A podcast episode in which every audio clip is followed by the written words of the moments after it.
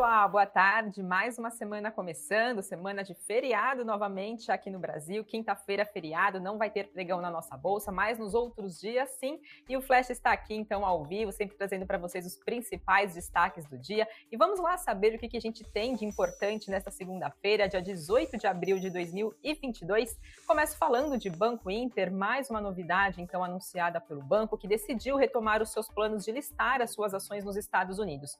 Para isso, então, o banco enviou para o órgão regulador de mercado lá dos Estados Unidos, que é a SEC, um aditivo com novos termos para seguir com esse processo de reorganização societária e conseguir, então, essa intenção do banco de fazer listagens dos seus papéis lá, então, nos Estados Unidos. Lembrando que em dezembro do ano passado, o Conselho de Administração do Inter decidiu não seguir com esse processo de reorganização societária, isso porque mais de 10% da base de acionistas do banco não aceitou fazer a troca das suas ações por BDR e preferiu o chamado cash out, que é quando a pessoa, o acionista, então, prefere receber o valor correspondente dos seus papéis em dinheiro. Dessa forma, então, o Banco Inter decidiu promover algumas mudanças nesses processos, nessas suas condições de reorganização societária e fez esse anúncio, então, então tem novidade envolvendo o Banco Inter em relação a esse processo de reorganização societária. Nessa nova proposta, então, a intenção é incorporar todas as ações do Banco Inter pela Inter Holding Financeira, que vai resultar na emissão de duas classes de ações preferenciais dessa holding, ou seja, uma resgatável em BDR e outra resgatável em dinheiro, que é a chamada cash out. Então, essa opção em dinheiro estará limitada a 1 bilhão 131 milhões de reais, o que equivale a 10% do total de ações em circulação de Banco Inter. Nessa nova configuração, então, parece um pouquinho complicado, mas vamos lá para os detalhes. Ficaria, então, para cada seis ações ordinárias ou preferenciais de Banco Inter, no caso BID3 e BID4, vai ser entregue ao acionista uma ação preferencial resgatável em dinheiro.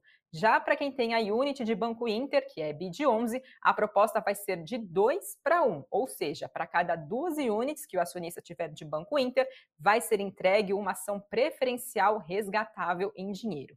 Na nova proposta, então, o acionista que optar pela opção de cash out, de receber então esse valor em dinheiro, vai receber o equivalente a R$ 38,70 por ação resgatável. De acordo com o Inter, essa opção de recebimento em dinheiro vai ser dada somente então para quem tiver os papéis do banco até o dia 15 de abril, então o último 15 de abril agora de 2022. O Banco Inter ainda informou que caso mais de 10% da sua base opte por receber esse valor em dinheiro, os acionistas receberão automaticamente as ações preferenciais resgatáveis em dinheiro de maneira proporcional. Banco Inter informou ainda que, além disso, os acionistas vão receber também ações preferenciais resgatáveis em BDRs numa quantidade que acabe complementando o saldo do cash out, ou seja, o saldo em dinheiro que não foi alcançado pelo rateio, então, desse valor, dessa proporção aos acionistas. E só para entender, então, por que, que o Banco Inter né, está com esse objetivo de listar os seus papéis lá nos Estados Unidos, o Banco Inter informou que essa reestruturação está sendo proposta com o objetivo de permitir que o banco obtenha um aumento do seu capital no futuro por meio de emissão de ações, sem que os atuais controladores percam a maioria de ações, das ações com direito ao voto. Lembrando ainda que essa operação, né, essa proposta ainda está pendente de aprovação da Assembleia Geral Extraordinária e também as aprovações né, desse órgão regulador lá dos Estados Unidos. Banco Inter informou que vai avisar dessa data dessa Assembleia para essa reorganização, ainda vai determinar qual que vai ser a data, então, no caso, né, para os acionistas votarem essa nova proposta, então, feita pelo Banco Inter. Com isso, hoje a gente via né, os papéis do banco em alta, liderando, então, as altas do Ibovespa, BID 11 e Unity subia mais de 5% por volta do meio-dia, e BID 3, BID 4 também em alta hoje, de mais de 5%, também um pouco antes aqui do início da nossa transmissão do Flash. Os analistas da Genial Investimentos apontaram que essa avaliação, avaliaram né, que esse novo formato, essa nova proposta feita pelo Banco Inter, aumenta a probabilidade da conclusão dessa reorganização societária proposta pelo banco e que a listagem das ações do banco no exterior é positiva para o Inter por dois fatores. O primeiro deles é que permite novas ofertas públicas, mantendo a estrutura de controle da empresa. E o outro segundo ponto, segundo a Genial Investimentos, é que possibilite que o vai possibilitar, né, no caso se isso acontecer, que o Inter, o Inter consiga negociar a múltiplos mais elevados, geralmente aplicados a companhias listadas no exterior. Então vamos acompanhar os próximos passos de Banco Inter, né, se vem essa aprovação então desse interesse do banco listar os seus papéis nos Estados Unidos.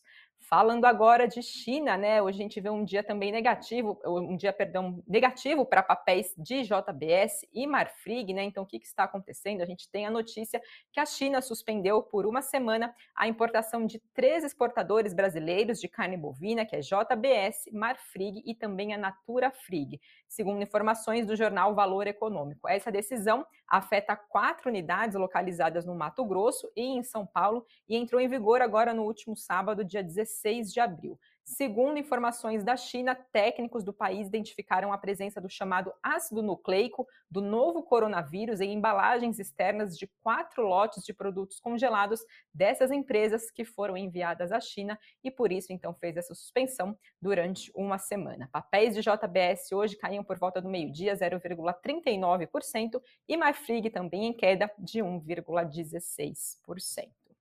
Falando agora de Twitter, a gente trouxe notícia na semana passada do interesse de Elon Musk né, em adquirir 100% do Twitter, e o Twitter informou no finalzinho da semana passada que o conselho de administração da companhia adotou por unanimidade um plano de direitos dos acionistas de duração ilimitada, que é o chamado plano direto e plano de direitos, perdão, e a intenção então é fazer com que as propostas é, não solicitadas, né, a intenção desse plano é parar com essas propostas não solicitadas de compra de empre da empresa feita então pelo empresário Elon Musk. O Twitter explicou que esse plano tem o objetivo de permitir que todos os acionistas realizem o valor total do seu investimento no Twitter e que esse plano vai reduzir essas probabilidades de qualquer entidade, pessoa ou grupo de obter o direito de controlar o Twitter por meio de acumulação de mercado aberto sem pagar a todos os acionistas do Twitter um prêmio de controle apropriado ou sem fornecer ao conselho da companhia, no caso, tempo suficiente para fazer julgamentos e também tomar medidas que sejam as melhores para os interesses dos acionistas. Segundo o Twitter, esse plano de direitos adotado tem validade até o dia 14 de abril de 2023. Lembrando que Musk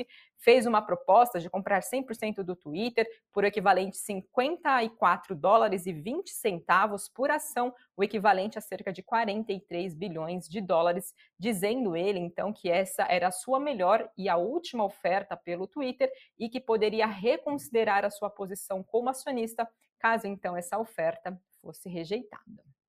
Falando agora de Ezetec, companhia divulgou prévias operacionais referentes ao primeiro trimestre agora de 2022, passando rapidamente pelos principais números, Exetec teve lucro, teve vendas brutas de 351 milhões de reais, isso é 36% maior que o primeiro trimestre do ano passado. Já as vendas líquidas atingiram 303 milhões de reais entre janeiro e março desse ano, e os lançamentos somaram 489 milhões de reais nesse período contra 491 milhões de reais no mesmo trimestre então do ano passado. A XP Investimentos apontou que esses dados operacionais agora do primeiro trimestre de 2022 da Exetec vieram neutros, mas que mantém recomendação de compra para os papéis da companhia com preço alvo de 48 reais por ação. Falando agora do cenário de aquisições, temos novidades da fabricante de peças em ferro Tupi, que informou que o Conselho de Administração da companhia aprovou a aquisição da fabricante de motores e geradores chamada MWM do Brasil.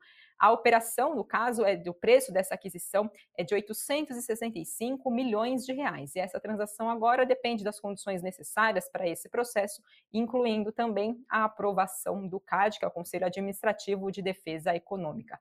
Papéis de Tupi hoje em forte alta de mais de 5% por volta do meio-dia desta segunda-feira.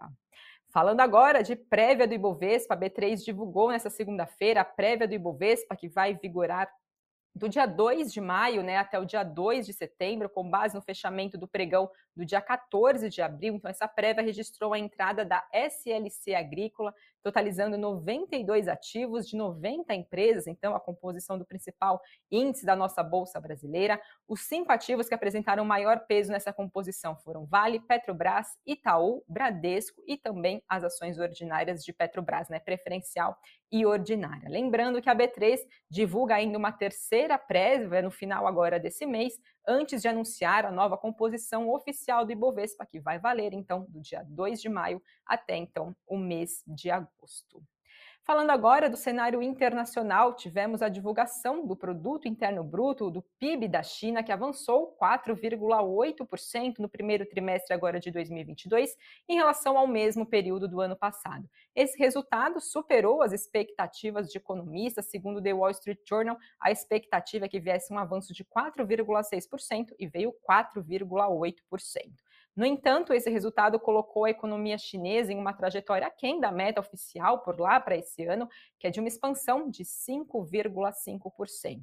E analistas que foram ouvidos pelo The Wall Street Journal esperavam Dizem né, que os dados agora de abril devem ser ainda piores em função dos lockdowns que foram anunciados lá na China, principalmente em Xangai e também em outras cidades, devido à política de Covid zero do país, então, para combater o avanço da doença no país, e que por isso, segundo esses analistas, então, pode impactar ainda mais agora o resultado do próximo PIB chinês.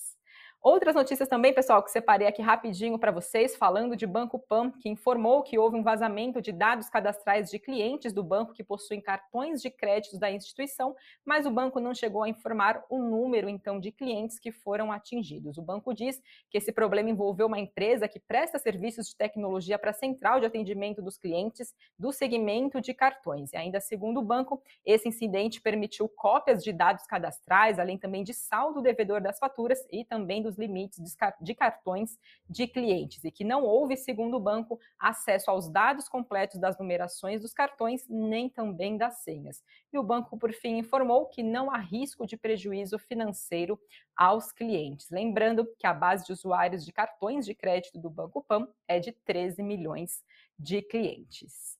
Falando agora do cenário de Covid-19 aqui no nosso país, ontem a gente teve um pronunciamento feito pelo ministro da Saúde, Marcelo Queiroga, que afirmou que o atual cenário epidemiológico do país permite o encerramento da chamada emergência em saúde pública de importância nacional por Covid-19. Ele falou que essa decisão, porém, não significa o fim da pandemia do novo coronavírus. Esse estado de emergência dá maior liberdade aos gestores públicos para a tomada de decisões relacionadas ao enfrentamento da crise sanitária aqui no país. E essa mudança, no entanto, pode trazer mudanças em relação às normas atreladas à vigência dessa emergência, como, por exemplo, é, validade, também afetando autorizações de emergências concedidas é, tanto para as vacinas, né, em relação à Covid-19 no país, quanto também aos medicamentos. Falando agora do Ibovespa, o principal índice da nossa bolsa brasileira, por volta do meio-dia recuava 0,38% aos 115.710 pontos, puxados aí também por Vale, Petrobras, né, que tem grande peso no nosso índice, papéis ligados ao setor de commodity também, é, refletindo esse cenário chinês, né, as informações que a gente trouxe aqui da China. Dólar também um dia de queda para dólar de 0,49% a R$ 4,64. E por fim, Bitcoin também em queda de 2,57% a 39.324 dólares. E agora é hora de saber quais são os destaques do Invest News desta segunda-feira. O assunto do cafeína é dólar em queda, bolsa em alta. Qual que é a correlação e como investir nesse cenário? Então, o que o investidor deve fazer? Como buscar novas oportunidades nesse cenário. Tem todos os detalhes, então, do Cafeína desta segunda-feira. E já do nosso site, que é o investnews.com.br, a gente fala sobre o preço da gasolina, que em cinco anos subiu 66% e o salário mínimo 27%. Então, tem mais detalhes na matéria escrita por Karina Trevisan sobre quantidade de litros que dá para comprar de gasolina, o histórico da gasolina versus o salário mínimo. A gente acompanhou também gasolina passando dos R$ reais reais em várias cidades, estados aqui do nosso país em 2022. Então, o conteúdo completo está no nosso site, como também as demais notícias do dia para vocês seguirem bem informados. E aproveitem também para ficar ligados aqui na programação do Invest News, que seis e meia da tarde também tem o boletim aqui trazendo para vocês mais notícias e sempre participação analista, de analistas da No Invest comentando então o cenário após fechamento da nossa bolsa brasileira. Pessoal, esses foram os destaques de hoje. Fiquem ligados na programação do Invest News e amanhã eu volto volto meio-dia e 30. Espero vocês. Até lá.